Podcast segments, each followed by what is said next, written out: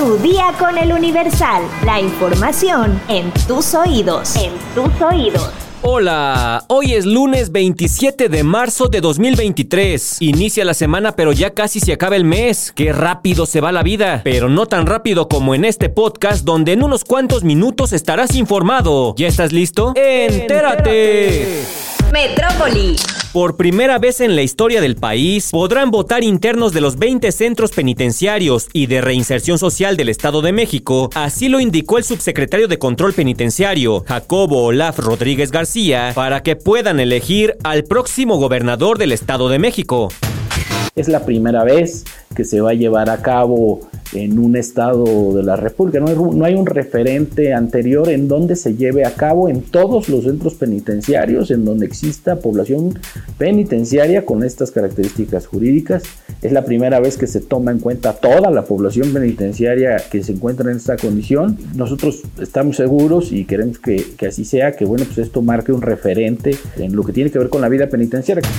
El sistema penitenciario estatal cuenta con un estimado de 9.850 personas privadas de la libertad en calidad de procesados, mismos que no han perdido su derecho a poder votar, tal como lo marcan las autoridades electorales. Sin embargo, con base en el acuerdo del Consejo General del Instituto Nacional Electoral, por el que se aprueban los lineamientos, modelo de operación y documentación electoral para la organización de la prueba piloto del voto de las personas en prisión preventiva, la tasa de participación se redujo a 6.890 internos e internas. Esto debido a que algunas personas privadas de la libertad no cumplían los requisitos entre los que se encuentran estar inscritos en la lista nominal de electores en territorio nacional con domicilio en el Estado de México y algunas otras no manifestaron su intención de registrarse en este ejercicio de manifestar su derecho al voto. De común acuerdo con los representantes electorales, se establecieron espacios para la instalación de casillas para la votación anticipada a efectuarse del 15 al 19 de mayo, tomando en consideración que fueran sitios abiertos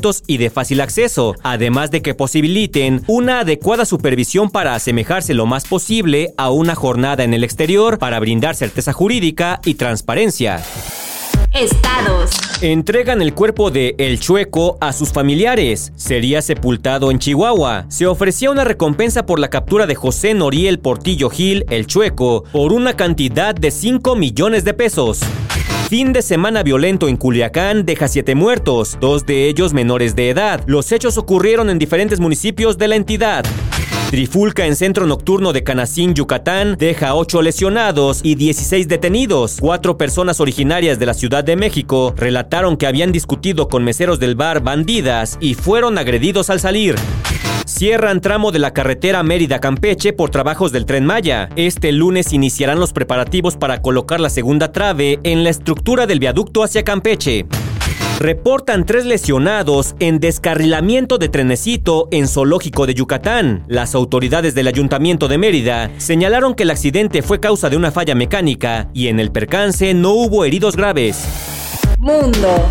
Decenas de miles de israelíes salieron a manifestarse este domingo en contra de la reforma judicial y en Jerusalén varios cientos de manifestantes lograron romper uno de los cordones de seguridad en torno a la residencia del primer ministro Benjamin Netanyahu. A diferencia de las protestas contra la reforma judicial que tienen lugar desde hace 12 semanas, habitualmente planificadas con anticipación y en coordinación con las fuerzas de seguridad, las manifestaciones de este domingo fueron espontáneas y se dieron luego de que Netanyahu despidiera al ministro de Defensa, Joab Galant, quien se convirtió el sábado en el primer miembro del gobierno en oponerse públicamente al avance de la polémica reforma. Medios como Haaretz reportaron que los manifestantes en Jerusalén rompieron uno de los cercos en torno a la casa de Netanyahu y se enfrentaron con las fuerzas policiales, quienes respondieron a la multitud con cañones de agua. Para este lunes, las universidades han anunciado una huelga general. La reforma judicial impulsada por Netanyahu y sus socios ultraderechistas y ultraortodoxos de coalición busca otorgar más poder al Ejecutivo en detrimento de la justicia, cuya independencia se vería socavada.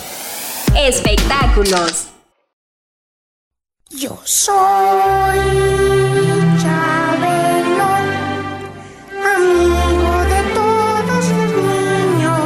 El fallecimiento de Javier López Chabelo dejó de luto al medio del espectáculo y a las familias de México tras anunciarse que había fallecido por complicaciones de salud. Pero, ¿qué provocó el deceso del famoso? Déjame explicártelo. El hijo de Chabelo, Javier López Miranda, puntualizó que tras presentar complicaciones para respirar, fue trasladado al Hospital Los Ángeles del Pedregal producto de un choque séptico. De acuerdo con la Organización Panamericana de la Salud, el choque séptico o septicemia es una afectación que se produce como respuesta del cuerpo ante la presencia de una bacteria o una infección que ocasiona la disfunción o insuficiencia del organismo. Al presentarse un choque séptico, el cuerpo entra en un estado de presión arterial baja que resulta potencialmente mortal. En consecuencia, los órganos internos, como los pulmones, los riñones, el corazón y el cerebro, reciben muy poca sangre, lo cual pone en riesgo la vida. Entre los síntomas del padecimiento se encuentran temperatura alta o muy baja, escalofríos, sensación de debilidad, mareo, ausencia del gasto urinario, presión arterial baja, frecuencia cardíaca rápida, inquietud, agitación, letargo o confusión. El amigo de todos los niños llevaba varios años retirado del ojo público, sin embargo ocasionalmente ofrecía informes sobre su estado de salud, tal como lo explicó su hijo. Chabelo no sufrió durante sus últimos minutos de vida, pues estuvo acompañado por sus familiares. Los restos físicos del actor fueron cremados la mañana de este domingo 26 de marzo, mientras que la misa se realizó de manera privada, así lo informó su familia, luego de que este sábado se realizara su funeral al sur de la Ciudad de México. Pero siempre